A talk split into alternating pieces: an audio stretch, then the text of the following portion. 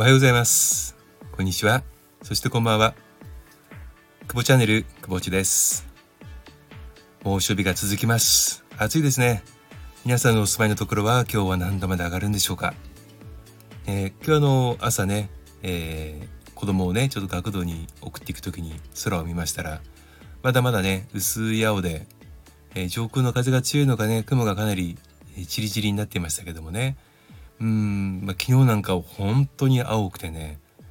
うん、入道雲が黙々とね出てましたね。うん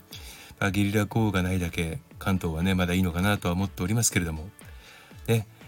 えー、本当に今日も一日、えー、水分補給をしながら乗り切っていきたいと思います。はい。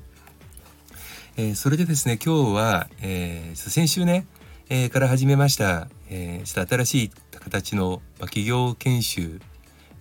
をねちょっとあの初日終わってみてで、えー、もう約1週間ちょうど経つんですけれどもね、うん、ちょっと振り返りも、あのー、しながらねちょっと自分なりに、えー、まあ、思ったことをね今日は防備録として残しておきたいなと思ってます。これはね、あのー、本当にうちの場合はあのー、教育というよりもまあ、えー、キークって言ってね、えー、自らが学びたいと思って、え受け入れるまああの気持ちでね、えー、望むというのがまず前提としてあります。で、えー、教育は教え育むまあ、字のごとくね教え育むなんですけれどもやっぱりなかなか今の時代ねあの知識やそのノウハウといったものを、まあ、ある程度ねあの一方的にね、えー、提供していったとしてもそれやっぱり成果がねあのー、出るのは個人差があるじゃないですかこれはもうもともとね個人差っていうのはあるんですけれどもただやはり、えー、個人差というものをなくしていかないと特に企業な企業のねあの場合、まあ、こういった組織体になる場合はよろしくないわけですよ。やはり、えー、みんなでねその頑張っていこうっていうチームワークも大事なんですけれどもそうではなくて、えー、個々の持っているその得意性、まあ、性質とね、えー、性質資質の違いに、え注目をしてえ個々が伸びやすい環境、え個々が伸びやすい状態っていうものを、え各々が気づき作り上げてで、え、得意分野を頑張っていく。でチームアップという方式をねあのうちの場合は取るんですけれどもやはり、えー、そういうふうにして個々が成長していかないといつまでたってもねあのチームによってはあの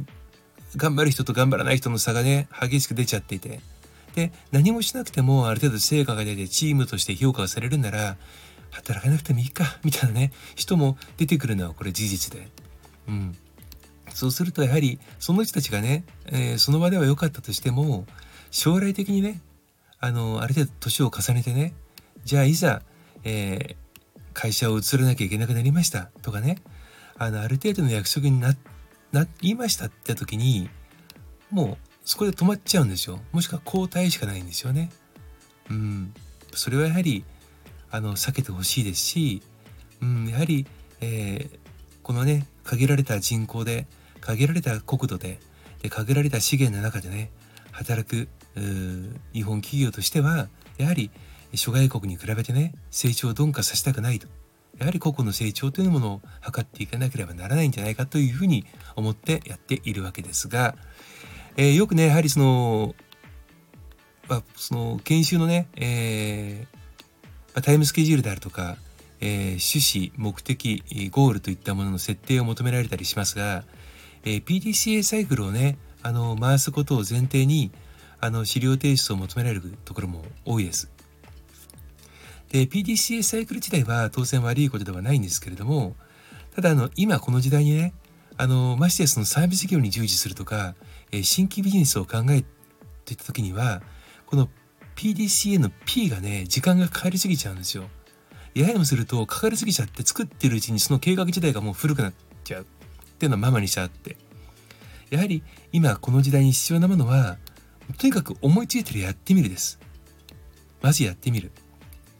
そしてやった結果出てきた内容結果をすぐに確認してで分析をし考えですぐに直すでまたやってみるこの繰り返しですこれをね、えー、do, look, think, grow の頭文字を取って DLTG と言いますけれども、とにかくやってみる。これが大事かなと思います。特にね、あの、うちの会社なんかもそうですけども、本当に小規模、で中中小企業はね、あの、とにかく実践があるのみですから、まずやらなきゃいけない。やるまでに、ああだこうだ考えていても、あの、何も生み出せないわけですよ。それこそ時間ばっかりかかって何も生み出せない。これほど生産効率の悪いことはない。だったらば、まずやってみて、そのやった結果がどうなるのか、その出てきた結果と、その結果の修正こそが大事なんだって、でその大事なものを知るためにはまずやるしかない。ということでね、あのー、まずこのやってみるということを、えー、意識づけを図ることを第一としてます。ね、えー、今日の日もね、あの非常に暑いと思います。学校はね、もう夏休みに入ってきておりますけれども、まだまだですね、あの、社会人は休みがないですから、えー、東京五輪のね、開催、まあ、開会式を目前に控えておりますけれども、えー、体調にはね、あの気をつけて体調管理をしっかりしながら、この暑い夏も、でこの厳しい時代もね、乗り切っていきたいなというふうに考えております。はい。今日はちょっと真面目な話を